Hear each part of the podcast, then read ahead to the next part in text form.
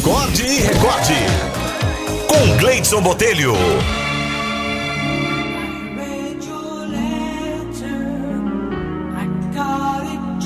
A historinha de hoje é sugestão aqui da Cláudia Lamar, lá direto de Uberlândia, Minas Gerais. Um ano antes de sua morte, Franz Kafka viveu uma experiência singular. Passeando pelo parque de Steglitz, em Berlim, encontrou uma menina chorando porque havia perdido sua boneca. Kafka ofereceu ajuda para encontrar a boneca e combinou um encontro com a menina no dia seguinte, no mesmo lugar. Não tendo encontrado a boneca, ele escreveu uma carta, como se fosse a boneca, e leu para a garotinha quando se encontraram. A carta dizia: Por favor, não chore por mim.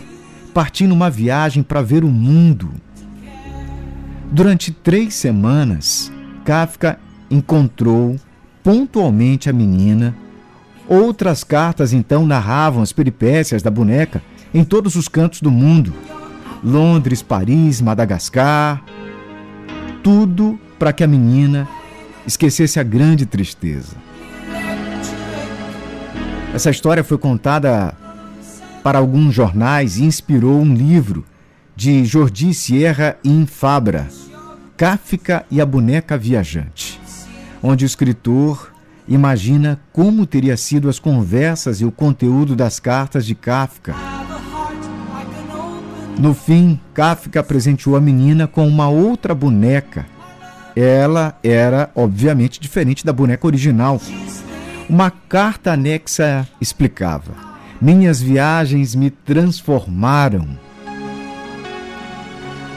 Anos depois, a garota encontrou uma carta enfiada numa abertura escondida da querida boneca substituta. O bilhete dizia: Tudo que você ama, você eventualmente perderá. Mas no fim, o amor retornará de uma forma diferente.